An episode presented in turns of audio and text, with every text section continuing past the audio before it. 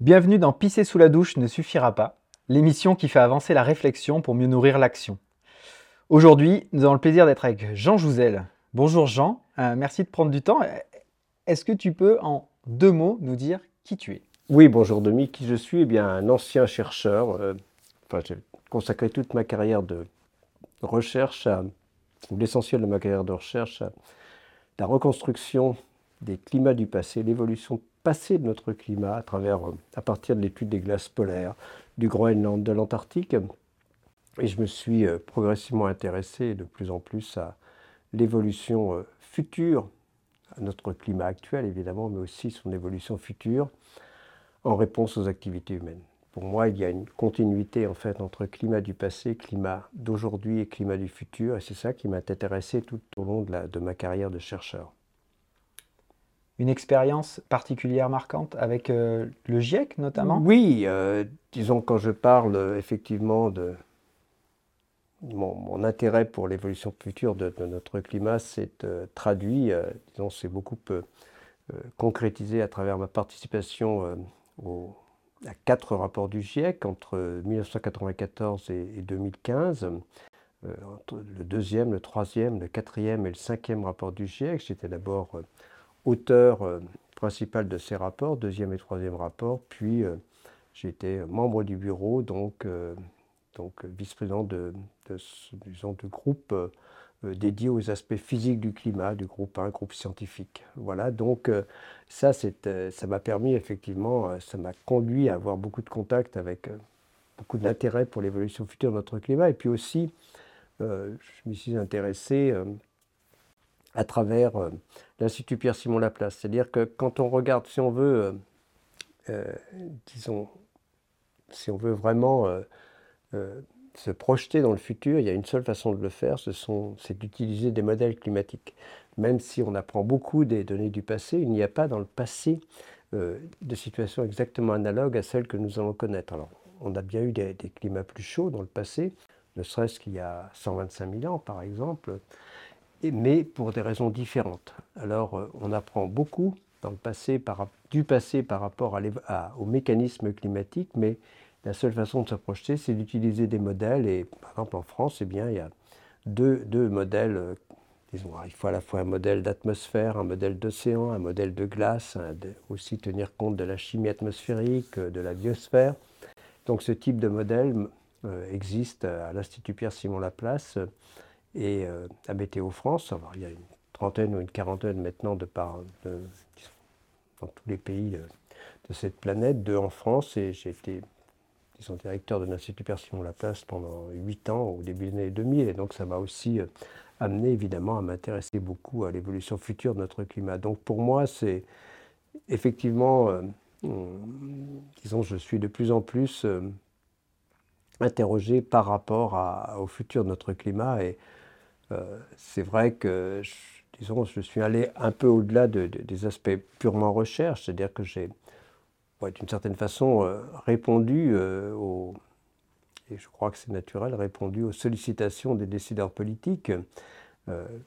par exemple, en participant au Grenelle de l'environnement, puis voilà, ça c'est sous Nicolas Sarkozy. Je me suis aussi beaucoup impliqué dans la préparation de l'accord de Paris, mais euh, disons, et de, la loi, dans la première euh, loi euh, énergie en 2015, voilà, et depuis également avec Emmanuel Macron. Donc, disons, j'ai aussi, voilà, et j'ai aussi, donc d'un côté il y a le GIEC, de l'autre côté les négociations se font, disons, la, ce qu'on appelle la Convention climat. Donc la Convention climat se réunit chaque année, disons, en fait, plusieurs réunions, mais il y a une réunion plénière chaque année en fin d'année, ce qu'on appelle les COP. Et euh, donc j'ai eu, alors je sais pas la chance, mais en fait j'ai participé euh, depuis 2001, euh, donc à, toutes les, COP, bien sûr Copenhague, Paris et encore l'an dernier Glasgow, et j'irai cette année à Sharm el-Sheikh au titre de la délégation française. Donc effectivement, par rapport à l'évolution du climat, j'ai à la fois disons, une vision scientifique, mais aussi je dirais, une vision un peu plus politique. Je n'étais pas négociateur, évidemment. Hein. Je fais partie de la délégation française à titre d'expert. Ok. un, parcours très riche, on le voit. Et du coup, ce que, ce que je te propose, c'est qu'ensemble, on, prenne le temps de discuter du coup autour d'une grande question, la place justement des scientifiques dans la lutte contre le dérèglement climatique. Et tu l'as bien dit, bah, il y a une partie scientifique, mais il y a, au-delà de ça. Il y a une influence peut-être politique, il y a euh, d'autres sujets sur lesquels on peut intervenir. Et euh, je te propose qu'on échange un peu sur, sur tous ces sujets-là. Donc par, rapport à, par rapport à l'évolution de notre climat, euh, bah, on voit bien qu'il y a d'abord, je pense que le premier, disons, le premier rôle de la communauté scientifique, c'est de répondre aux questions que, que, que l'on se pose légitimement. et ces questions, eh bien, elles sont, elles sont assez récurrentes. Alors, euh, voilà, donc euh, qu'est-ce qu'on comprend au mécanisme des changements climatiques? Et là, je, bien sûr, euh, j'ai eu la chance d'être associé, je dirais, à, vraiment à deux découvertes, celle du lien entre climat et effet de serre, donc en particulier avec mes collègues Claude Lorius, Dominique Reynaud, Jean-Marc Barnola, Jérôme Chaplas, des collègues grenoblois aussi et des collègues soviétiques. En, 1987, effectivement, nous, montrons ce lien collectivement, hein, c'était beaucoup un travail d'équipe, nous montrons ce lien entre climat et effet de serre euh, dans le passé. En fait, on ne savait pas à cette époque-là que, euh, disons, il n'y avait pas, quand on parlait d'effet de serre, eh bien, on parlait soit de Mars et de Vénus comme deux planètes au climat différent euh, de la suite de la Terre. Évidemment, il y a la distance Terre-Soleil qui est différente, mais il y a surtout la composition de leur atmosphère qui est différente. Et on évoquait l'effet de serre à juste titre, ou bien de façon assez théorique. Mais ça a été vraiment une découverte de montrer que sur notre planète, eh bien, euh, l'effet de serre avait effectivement joué un rôle euh, à l'échelle des, des, grands cycles glaciaires interglaciaires. Ça, c'était en 87. Et euh, quelques, enfin, trois ou quatre ans plus tard, en 92, j'étais aussi associé à disons, en tout cas la confirmation de l'existence de variations climatiques extrêmement rapides. Hein, donc ça, c'était au Groenland. Et effectivement, euh, disons, des, variations de, 10-15 degrés euh, euh, qui peuvent survenir à l'échelle régionale, hein, pas à l'échelle planétaire en, quelques décennies, à, l'échelle ou même moins, disons en tout cas à l'échelle d'une vie humaine ou même beaucoup moins. on comprend bien, ça nous a amené à, à nous poser collectivement la question de la stabilité de notre climat dans un monde plus chaud, par exemple. Et donc, euh, j'ai eu la chance de participer. Et voilà, donc tout cela, c'est pour essayer de répondre à ta question. À quoi, ben, voilà, c'est, notre, je pense que notre première euh, contribution, ce que nous devons faire avant tout, enfin, nous, effectivement, c'est à travers ces recherches, essayer d'apporter des informations euh, voilà, dans ce cas présent, on voit bien que c'est ce qui m'a toujours intéressé, moi, en quoi les données du passé apportent-elles des informations pertinentes vis-à-vis de son évolution future? Ça, c'est, ça a été mon travail. La clé de ton parcours. Quoi. Ouais, voilà, c'est, vraiment ça, ma, disons, je, dirais, quand j'ai publié pas mal d'articles, bien sûr, et ça tourne autour de ça. Il faut que ce que nous disons, découvrons dans notre laboratoire, c'est peut-être un grand mot, mais disons, ce que nous apprenons dans notre laboratoire, nous le transmettions à la fois vers le grand public et aussi vers les décideurs politiques. Alors là, là, le GIEC nous a beaucoup aidé, hein, en fait, parce que... Euh, le GIEC, donc on, parle du groupe d'experts intergouvernemental de l'évolution du climat. Est-ce que tu peux en deux mots nous le résumer pour les gens qui ne connaissent pas? Oui, ça, ça, mérite peut-être un peu d'historique. On est dans les années, disons que l'alerte par rapport à, aux risques posés par les activités humaines sur notre climat elle date des années 60. Elle date, elle date effectivement des, modélisateurs du climat. Les, premiers, euh, euh, les premiers qui ont, vraiment sonné l'alerte, ce sont les, modélisateurs. Pourquoi? Parce que avec les modèles climatiques, eh bien, ils ont un instrument qui ah, disons, ils ont vraiment un outil qui leur, plus qu'un instrument, un outil qui leur permet de, bah, répondre à cette question, euh, disons, dans un modèle, de simuler le climat euh, disons, sans modification de la composition de l'atmosphère et de le simuler, et c'est ce qui a été fait beaucoup euh, dans les années 70-80, et de le simuler, euh, par exemple, en faisant l'hypothèse qu'il y avait deux fois plus de gaz carbonique dans l'atmosphère. Voilà. Et, ça, ce sont les premiers résultats qui se concrétisent en, 1979 par le rapport Charnay, qui dit, c'est vraiment un rapport très, très marquant, qui dit que, et ça reste vrai, que si on double la quantité de gaz carbonique, et ça c'était envisagé pour le milieu du XXIe siècle ou la deuxième partie du XXIe siècle, ça reste malheureusement possible, eh bien, on irait vers des réchauffements compris entre 1 degré et 4 degrés et demi une fois l'équilibre atteint. Hein, donc c'était clairement dit. Et euh, c'est intéressant de noter que le, pionnier en fait de ces modélisations, Suki Manabe, a eu le prix Nobel de physique l'an dernier. Hein, donc c'est vraiment c'est une reconnaissance. Donc les, modélisateurs. Une reconnaissance récente quand même. Ouais, donc l'alerte est vraiment portée par les modélisateurs. Alors ce que j'ai cité rapidement, c'est-à-dire que ce, lien entre climat et effet de serre dans le passé, ça, ça, ça a effectivement euh, renforcé la prise de conscience euh, et euh, donc en 88, euh, eh bien, il y, a, la mise sur pied du GIEC, c'est-à-dire, en fait, c'est une décision politique. Hein. on y trouve d'ailleurs Margaret Thatcher et Ronald Reagan, qui, bon, voilà, pour répondre à, cette alerte, se disent effectivement, on va, mettre en place un groupe de travail avec, donc, le GIEC, c'est mis en place en 88, et avec comme objectif de produire, euh, disons, de, faire un diagnostic sur tout ce qui touche à l'évolution de notre climat. Donc, euh, Donc, une synthèse des études scientifiques que tu décris tout à l'heure. Ce n'est pas, disons que l'idée et la mission reste euh, la mission originale,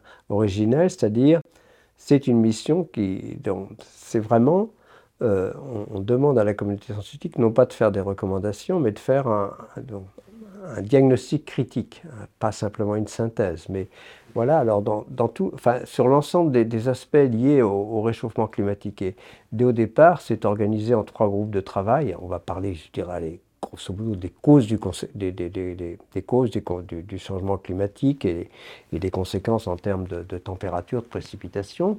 Mais ensuite, euh, il y a, donc ça, c'est le groupe 1, c'est ça le, second groupe s'intéresse sur les conséquences sur euh, ce qui nous entoure, disons sur, bah, sur, les populations, mais aussi sur les écosystèmes, sur euh, voilà, tout le problème des événements extrêmes, toutes les conséquences du réchauffement climatique, et euh, aussi sur l'adaptation, parce qu'on voit bien que le réchauffement climatique est en marche et il faudra enfin, s'y adapter de, de toute façon. On espère pouvoir s'y adapter, l'adaptation. Et puis, le troisième groupe, eh c'est plus sur les solutions qui pourraient être mises en œuvre, avec à chaque fois euh, vraiment un diagnostic et non pas des recommandations. Hein, donc, l'idée, du GIEC, elle est relativement simple. Euh, elle est de mettre à disposition, des, décideurs politiques les éléments pour qu'ils puissent prendre leurs décisions. Il n'est pas de, prendre des décisions à leur place. Et ça ne fonctionne pas si mal. Hein, j'y reviendrai. Euh, ça ne fonctionne pas si mal puisque, euh, disons, bah, par exemple, prenons, euh, je vais prendre deux exemples récents. L'accord de Paris, c'est quand même construit, enfin, c'est basé sur, sur le cinquième rapport du GIEC, on est en 2015. Et, par exemple, eh bien, nous sommes, bon, la dernière conférence climat, c'était à Glasgow, il y a une conférence chaque année. Eh bien, à Glasgow, il y a dans le rapport du GIEC, hein, il y a un rapport du GIEC euh, sur euh, un climat à 1,5 degré publié en 2018 qui associe effectivement, en gros, qui dit de façon assez claire que pour limiter le réchauffement climatique à 1,5 degré, euh, en gros, c'est compatible avec la neutralité carbone autour de 2050. Eh bien, trois ans après, il y a quand même 80 pays, enfin même une centaine de pays qui ont inscrit la neutralité carbone dans, leur, dans leurs objectifs. C'est le cas de notre pays. Donc, veux dire, c'est, disons, il y, a, dans les textes au moins, il y a une certaine reconnaissance des décideurs politiques par rapport au diagnostic du GIEC. Est-ce qu'il y a un lien avant dans le fonctionnement Là, tu parlais des trois groupes. Hum. Euh, déjà, ça représente combien à peu près de scientifiques? C'est qu'il y a quand même une grande communauté. Oui, c'est une grande communauté à chaque fois. Bon, bah, disons que c'est, euh, ça peut être, euh, bah, si, on, tient compte de l'ensemble des, des personnes impliquées dans, dans, des rapports du GIEC, ça peut être euh, quelques milliers. Hein. Donc, euh, par exemple, dans le groupe scientifique, on n'est pas loin d'un millier entre. Euh, donc, alors il y a différents niveaux. Il y a le, cœur, ce sont des chapitres, une quinzaine de chapitres et une quinzaine d'auteurs par chapitre. ensuite, on y ajoute pas mal de contributeurs, c'est-à-dire on chaque, enfin, les auteurs peuvent demander des contributions. donc on arrive très souvent à, avoir vraiment contribué à un rapport, par exemple le rapport du groupe 1, pas loin d'un millier de personnes. Avec les trois groupes, on arrive entre 2 et 3 000 auteurs. Et quels, sont les moyens qu'ils ont, ces, scientifiques-là? Alors les moyens, bah, c'est, bah, on va un peu, c'est pas si simple parce que tout le monde est bénévole. Et même dans le cas d'un pays développé comme le nôtre, il faut, enfin, donc évidemment, euh, euh, ben, quand on, a des missions à faire ou des déplacements, euh, eh bien, on, essaye de trouver, soit au niveau gouvernemental, soit au niveau de, enfin, soit au niveau de l'institut, ça peut être le cas de, mon cas du CEA. Disons, évidemment, là, il y a une prise en charge des, des, frais de mission, je dirais. Voilà, mais ça se limite à ça avec, cette spécificité que pour les pays en voie de développement, les frais de mission sont pris en charge par, euh, le, GIEC. Disons que le GIEC consacre une partie non négligeable de ces... Alors il y a bien sûr une organisation elle-même, il y a une quinzaine de personnes ou une vingtaine à Genève, mais euh, disons il y, a, une partie de l'argent que collecte le GIEC euh, qui est dédié au soutien, euh, spécifiquement au soutien des, scientifiques de, pays en voie de développement. Oui, parce qu'on on le rappelle, mais du coup, il y a bien des scientifiques du monde entier oui, qui participent, qui contribuent à, ces, à, ces, différents rapports. Oui, c'est l'idée. Euh, il faut absolument que, disons, l'idée, c'est d'avoir la représentation la plus large possible en termes géographiques. C'est aussi d'avoir une... Enfin, bon, bien sûr, on essaye d'avoir une représentation équilibrée en thème de genre, ça s'améliore, mais bon, il y a toujours un peu à faire. Euh, alors, les, Comment est faite la sélection justement voilà, donc, euh, bah, c'est ce qui fait ce qui fait la force du GIEC, c'est que et c'est encore le cas, c'est que c'est un honneur d'être euh, auteur du GIEC. C'est-à-dire qu'il y a beaucoup de donc on candidate et, et, il y a effectivement donc le bureau. Donc moi, dans les quatrième et cinquième rapport du GIEC, j'étais dans le bureau. Le bureau, euh, disons, voit les candidatures euh, euh, lui arriver et donc sélectionne. Et par exemple, enfin, je me souviens du dernier, enfin, dans le cinquième rapport du GIEC, sixième, je n'étais pas impliqué. Hein. Dans le cinquième rapport du GIEC, je me souviens, on devait avoir, on a à peu près 200 auteurs dans, dans, dans, notre, et il y avait à peu près pas loin d'un millier de candidats. Donc il y, a, une pression, et donc, mais euh, bien sûr on tient compte des critères scientifiques. Euh, voilà, il y a des, on essaye aussi de répartir, mais euh, le critère géographique voilà, est aussi très important. Et, donc ce qui fait la force du GIEC, c'est que ce sont vraiment les, meilleurs scientifiques qui s'y investissent, et, cela c'est bah, parce que les, gens ont envie d'être auteurs du rapport du GIEC. C'est effectivement les instituts poussent plutôt, euh, parce que ce, ne sont pas, et c'est l'intérêt, ce ne sont pas des, disons, des experts professionnels, parce que certains disent, mettez, non, on peut, on pourrait pas faire faire ça par une boîte de conseil, par exemple, parce que certains, c'est tout juste une disent, non, mais c'est vrai. Hein, donc euh, voilà, euh, demandez à McKinsey de faire un rapport du GIEC, ils, vont ils, vont, ils feront quelque chose, mais c'est pas ça, je veux dire. Donc il faut bien comprendre, c'est différent. Du coup, bah, tu fais une transition à, tout trouver, mais concrètement, la, comment on assure l'indépendance pardon, euh, du GIEC, justement? Euh, Des fois, c'est des choses qui peuvent être reprochées pour certains en se disant bah, on, suit les rapports du GIEC comme, comme une vérité, entre guillemets, absolue. On comprend par sa structure scientifique que tu as décrit. Est-ce qu'il y a des organes particuliers ou comment ça fonctionne pour rassurer sur l'indépendance Qu'est-ce qui fait la force du GIEC? D'abord, euh, c'est l'expertise collective. C'est ça qui est important. C'est-à-dire que quand on est, euh, bon, on se retrouve, euh, la, base, c'est quand même le chapitre. Hein, disons, il y a à peu près une quinzaine d'auteurs par chapitre.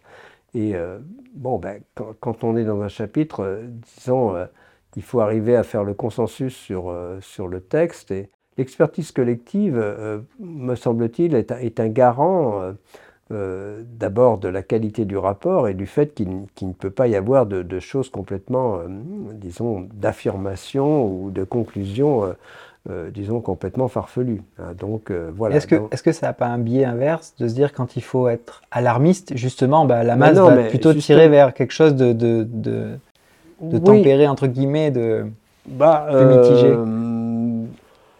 Non, ce qu'il faut chercher à faire, c'est pas ni être alarmiste ni ne pas être alarmiste, c'est vraiment, euh, ça dépend de la question. Enfin, voilà, ça dépend de la. bon, il faut être le plus près. L'objectif, il est clair. Il est de faire un diagnostic critique à partir des publications. Il n'y a, pas de recherche qui est faite par le GIEC. Donc, c'est euh, très, très, disons, très organisé. C'est-à-dire, il faut s'appuyer sur les publications qui ont été, euh, qui sont vraiment sorties et qui ont été au moins prouvées. Et, disons, voilà. Donc, et, et euh, on, ne peut pas, euh, disons, c'est, on ne peut quand même pas. Euh, non, il s'agit pas. S'il y a, y a des, disons, s'il y a des, publications qui sont vraiment alarmistes, elles sont, elles sont prises telles quelles. quand on parle, par exemple, dans le dernier rapport du GIEC sur la. Prenons le cas de l'élévation du niveau de la mer à échéance de la fin du siècle, on n'exclut pas euh, la possibilité d'une déstabilisation partielle de l'Antarctique de l'Ouest. Mais euh, il n'y a aucune certitude que ça arrive. Mais c'est quand même dans le rapport du GIEC, ça a été pris en compte. Ça ne veut pas dire qu'on le prévoit, hein, qu'on le prédit, mais on ne l'exclut pas. Donc euh, voilà, c'est parce que certains, auteurs de ce rapport, et, dans, le précédent, rapport, on avait plutôt été, enfin disons, on avait plutôt on n'avait pas pris en compte ce risque. Dans ce rapport-là, on le prend. Donc non, il n'y a pas... Bon voilà, quand, les éléments scientifiques deviennent suffisamment convaincants, eh bien, voilà, donc c'est pris, pris en compte. Donc on est... Justement, peut-être sur, sur l'évolution, toi tu as vu beaucoup, enfin différents rapports du GIEC, tu disais à partir du quatrième rapport.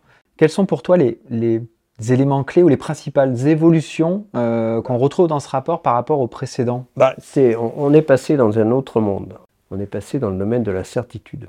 Hein, par rapport à la question, euh, euh, disons, quelle, est la part, du réchauffement, quelle est la part du réchauffement climatique lié aux activités humaines? Donc, en gros, dans le premier rapport, c'était on ne sait pas. Dans le deuxième, peut-être. Dans le troisième, probablement. Plus de deux chances sur trois que ce soit les activités humaines aient un rôle. Plus de 9 chances sur 10 dans le quatrième. Plus de 95 chances sur 100 dans le cinquième. Et là, c'est sans équivoque.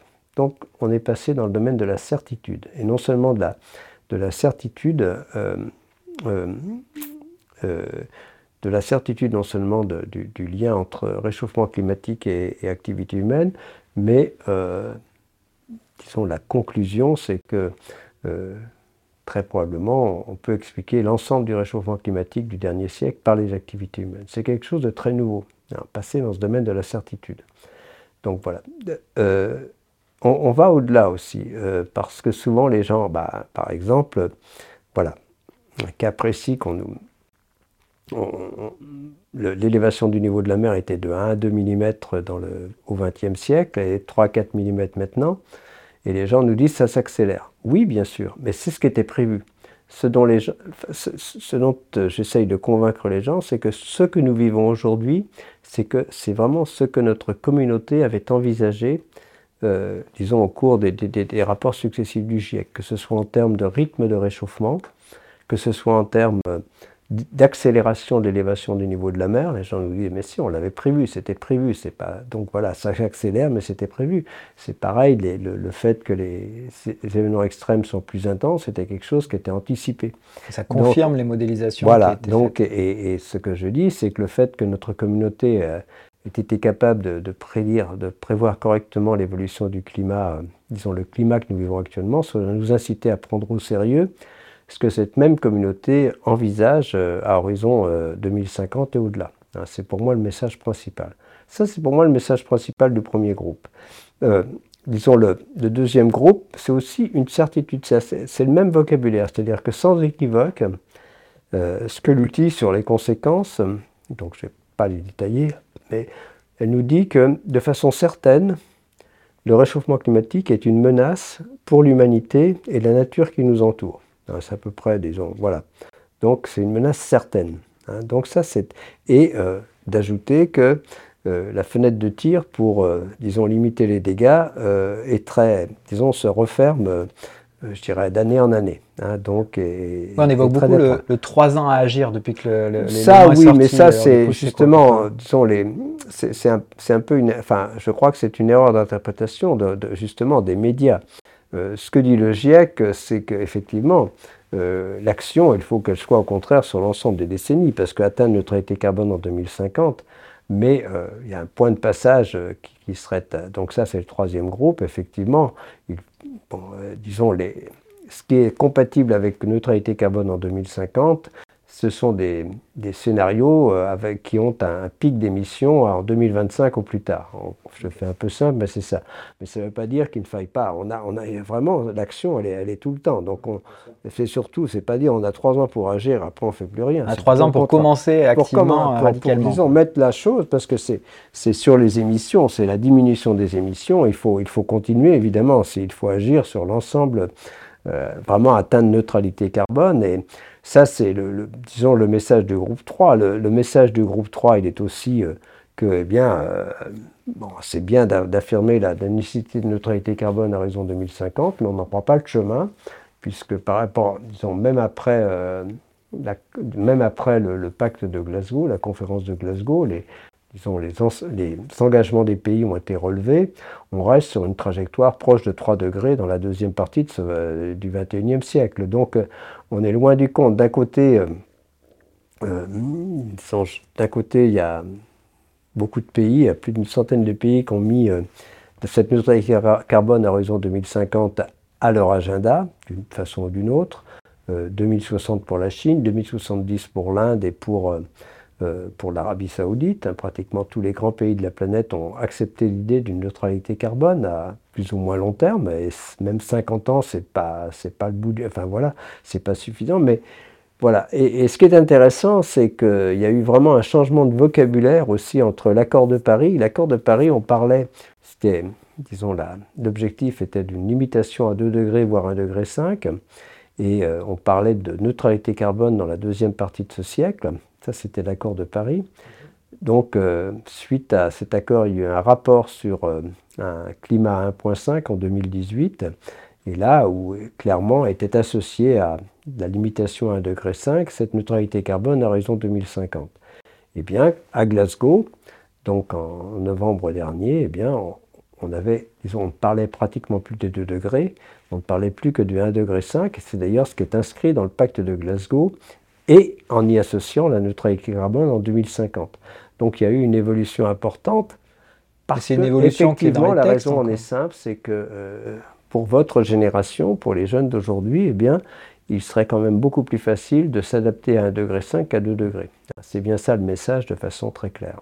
Mais ce qui est un peu inquiétant aussi, c'est que, tu le dis, on n'était déjà pas forcément euh, sur la route des deux degrés. Alors on change le texte euh, parce qu'on est conscient de ces choses-là, mais est-ce que, est que toi tu vois des choses bouger pour qu'ils soient bah, rassurantes sur le fait de, la mise en, route Bon, moi, moi, je, pense que, euh, je pense que c'est intéressant d'affirmer, de réaffirmer des objectifs ambitieux.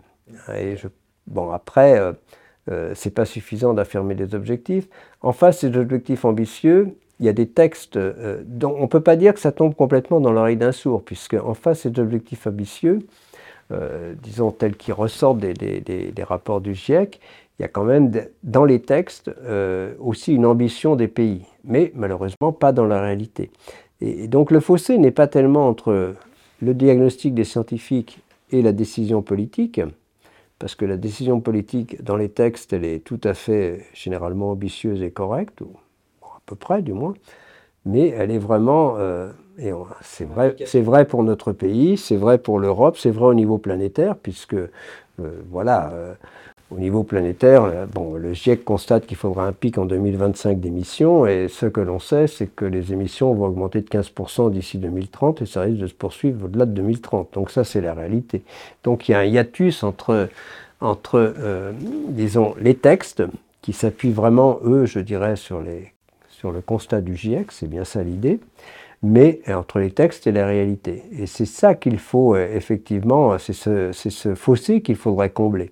Alors, les, bon, on voit bien, euh, le problème c'est que pour un climatologue, c'est une priorité. C'est une priorité pour euh, un développement, disons, harmonieux de nos sociétés. En tout cas, j'en suis convaincu parce que ça va bien au-delà du simple changement climatique. C'est aussi tous les aspects de biodiversité, tous les aspects environnementaux, tous les aspects sociétaux, culturels, économiques. Bon, c'est tout ça qui est en jeu. Ça va bien au-delà. Mais euh, euh, voilà, il faut, il faut quand même, comment est-ce qu'on fait pour que c'est plus un, disons, on rentre plus dans un, dans une réflexion de citoyen que dans une réflexion de scientifique. Donc c'est d'ailleurs pour ça que bon, euh, voilà, je, je, je, me sens plus enfin, je me sens pas mal impliqué aussi en tant que citoyen. Euh, je dois dire que je me suis pas mal engagé sur les, les enfin, sur les années récentes. Il, disons, quand on est membre du on, a, un certain devoir de réserve, c'est-à-dire qu'on nous demande de ne de pas nous engager, donc je ne me suis pas engagé, mais depuis depuis quelques années, maintenant depuis 2015, je me suis un peu plus engagé. Bon, tu parles de ton engagement politique notamment? Politique aussi bien avec, enfin c'est aussi politique avec Pierre Laroutourou au niveau de l'Europe. Je me suis pas mal engagé au niveau de l'Europe, effectivement, avec le pacte finance-climat. Euh, voilà, donc je pense que ça fait, enfin bon, voilà, c'est, en gros, c'est euh, la création d'une banque européenne pour le climat, elle va être actée. Donc je ne dis pas du tout que c'est grâce à notre pacte, mais bon, voilà, c'est des initiatives comme ça qui font que les choses se font quand même. Hein. donc voilà, je ne vais pas dire c'est grâce à Jouzel et la Retour que les choses se font. Mais bon, Pierre est quand même député européen, il se bat. Hein. mais je veux dire par là, bon, mais chacun apporte sa petite pierre. ça peut être ça, bien sûr, un engagement plus politique ici. Euh, bon, je me suis engagé au niveau effectivement parisien, au niveau, enfin, j'ai soutenu Benoît Hamon, euh, Anne Hidalgo dans ces deux campagnes celle, celle de la mairie de Paris et celle-là qui vient de se terminer à la fin du premier tour euh, de l'élection présidentielle. Mais bon, je veux dire, pourquoi je l'ai fait C'est parce qu'effectivement, il y a quand même euh, derrière euh, de vrais objectifs qui correspondent à ce dont on parle là. Jean, tu nous disais tout à l'heure, une des missions du GIEC, c'est de, faire un diagnostic critique à, l'attention des, décideurs. Concrètement, comment ça se passe, la transmission d'informations? C'est juste le, le PDF entre guillemets qui est envoyé, il y a des échanges, c'est lors des COP. Comment euh, il y a ce lien? bah, Quel est le lien non, il y a un processus très important qui est l'adoption, effectivement, du rapport par euh, des décideurs politiques, d'une certaine façon. Disons que le processus, c'est que d'un côté, nous avons le, GIEC qui va produire son rapport. C'est un gros rapport de 1500 pages souvent. Et euh, il y a un, résumé technique qui fait une centaine de pages. Et puis, eh bien, les scientifique du GIEC arrive avec un résumé pour décideurs qui va devoir être approuvé ligne à ligne par les représentants des gouvernements. Et ça, c'est un processus, euh, c'est celui qui s'est passé la, semaine dernière pour le groupe 3. Euh, d'un côté, donc, il y, a ce texte qui a été proposé par, par les scientifiques, de l'autre, le représentant des gouvernements, une adoption ligne à ligne, mais avec une règle très claire qui est importante, c'est que les représentants, des gouvernements euh, ne peuvent pas modifier le contenu lui-même. Hein, tout d'un coup, il n'y a pas un représentant des gouvernements qui peut dire euh, le réchauffement climatique a été d'un demi degré alors que dans le rapport principal, c'est écrit qu'il a été de 1 degré. Hein. Donc euh, ça se traduit surtout par, disons, plus des, une modification, non pas du contenu, mais plus de la forme. Voilà, parce qu'on voit bien qu'il y a certains pays qui souhaitent mettre en exergue certains points, d'autres d'autres points. Bon, généralement, ça s'équilibre et le rapport final a, disons, a peut-être plus d'allure en tout cas que, que, le rapport initial. Ce n'est pas du tout, euh, ça, ça peut être positif. Une fois qu'il a été adopté, ce rapport, il est adopté au sens plein du terme. C'est une véritable adoption, c'est-à-dire que euh, les représentants des gouvernements l'emportent avec eux. Et euh, ce sont ces mêmes représentants des gouvernements ou leurs collègues qui vont aller, euh, disons, dans la partie politique, c'est-à-dire la, Convention climat. Et euh, l'intérêt, c'est que effectivement, on atteint à travers cette adoption, d'abord l'adoption donne beaucoup de visibilité au rapport du GIEC, c'est à ce moment-là qu'on en parle, une fois qu'il a été adopté. Ce sont des séances qui, disons, évidemment, durent, disons, ça dure, le processus d'adoption, ça dure une quinzaine de jours la dernière fois. Et euh, une fois qu'il est adopté, eh bien, euh, effectivement, euh, il sert, il sert de, vraiment de, c'est en gros ce que je dis souvent de façon non pas triviale, mais assez. Notre souhait, c'est que les rapports du GIEC servent de livre de chevet aux, négociateurs. Et c'est ce à quoi on arrive. Si on regarde par exemple l'accord de Paris, eh bien, il s'est appuyé largement dans, alors, dans les textes, je le redis. Enfin, après, les décisions, c'est autre chose. Mais dans les textes, s'appuie tout à fait sur le, le, cinquième rapport du GIEC. Euh, disons à Glasgow, le pacte de Glasgow, eh bien, euh, s'appuyait, s'est appuyé sur le rapport 1.5 et sur tout ce qui été, disons, sur le, rapport du groupe 1 du GIEC qui redisait qu'il Donc pour avoir, pour limiter à 1,5 degré, il fallait, c'est compatible avec, en tout cas il est nécessaire d'avoir neutralité carbone en 2050. C'est ce que dit le GIEC et c'est ce qu'on retrouve dans le pacte de Glasgow. Donc l'intérêt, parce que justement, c'était approuvé par les représentants des gouvernements, ça ne se rediscute pas. Donc, après, donc je, crois que cette adoption est quelque chose de très fort. Et euh, sans cette adoption, eh bien, euh, les rapports du GIEC auraient moins de visibilité, je dirais moins d'utilité. Du coup, je rebondis là-dessus. Il, y a deux choses euh, qui, de l'extérieur, questionnent. Tu parles de visibilité. On, sent une frustration quand on connaît le rapport du GIEC. Finalement, on trouve que la visibilité n'est pas si, si folle. C'est-à-dire que les médias, euh, dans le débat politique, etc., on trouve que ça n'a pas forcément une grande place. Et deuxièmement, euh, comment toi, tu, expliques du coup la différence entre les politiques inscrites dans les textes euh, des choses en lien avec les rapports du GIEC, mais il y a un fossé avec l'application Oui, ça c'est. Mais justement, moi je pense que la visibilité, disons l'utilité et la visibilité des rapports du GIEC se traduit dans, dans les textes. Bon c'est pas orienté pour le grand public de toute façon au départ. Bah, euh, je vais prendre le cas de la neutralité carbone. Euh, bon, euh, notre pays a adopté neutralité carbone, disons, après le rapport, e-, effectivement après le rapport 1.5. Et disons, l'Europe l'a adopté en, horizon 2050. Et, cela, c'est parce que, effectivement, euh, c'est parce que c'est une. Alors, c'est pas une recommandation, mais c'est une conclusion du rapport du GIEC. Si vous voulez limiter à 1,5, euh, bah, il faut quand même mieux passer autour de neutralité carbone. Il faut mieux atteindre neutralité carbone autour de 2050. Je dirais c'est une condition nécessaire. Donc, ce, message, il passe bien. Et donc, pour, pour moi, c'est ce qui est important. Euh, ce qui est important, c'est que ce message de neutralité carbone soit dans les textes. Mais après, c'est une question, effectivement, ce fossé entre les textes et la réalité je dirais que c'est plus du ressort du GIEC. D'une certaine façon, le GIEC a, disons, a joué son rôle euh, à partir du moment où les textes, effectivement, de loi, où les, tous les pays de la planète maintenant ont, endossé, alors à plus ou moins brève échéance, et euh, cette, cette, disons, cette, nécessité de neutralité carbone a été endossée pratiquement par l'ensemble des pays, je le redis, y compris la Chine, l'Inde en 2070. Donc euh, c'est quand même un pas important. C'est la euh, part solution qui manque du coup euh, hein pour c'est le type de solution, les recommandations ou, c'est qu'il n'y a bah, finalement pas une vraie est-ce qu'il y a une vraie prise de conscience par les, membres des gouvernements, toi qui les côtoies Non, je, je, pense, oui, il y a une prise de conscience, mais bon, les gens, bah oui, ça ne se traduit pas dans les. Parce que c'est pas si simple de passer de la prise de conscience à euh, diminuer nos émissions de gaz à effet de serre de 5 à 6% chaque année. C'est ce qu'il faudrait faire. Et, donc, euh, ça, on voit bien la difficulté. Euh, donc, il faut beaucoup d'innovation, il faut beaucoup de. voilà, il faut aussi de la. la sobriété, c'était un des mots du, sobriété. Sans sobriété, on n'y arrivera pas. Il faut de l'éducation, il faut tout mettre en œuvre pour. Cette transition, elle est, elle est réaliste, elle est.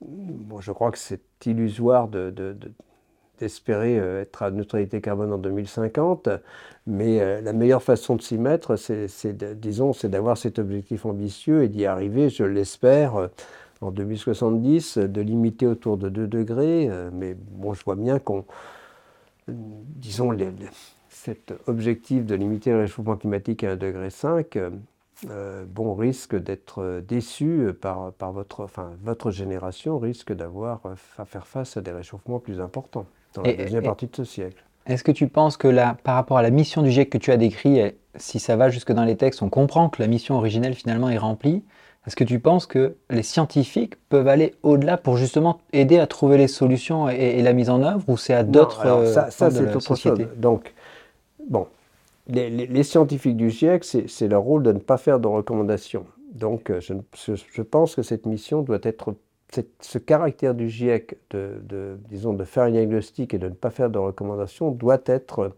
euh, préservé. On en discute à chaque fois. Si on commence à faire des recommandations, eh bien, euh, je, pense qu'on arrivera très rapidement à une impasse, hein, parce que c'est une décision politique. Alors, est-ce que je pense que les...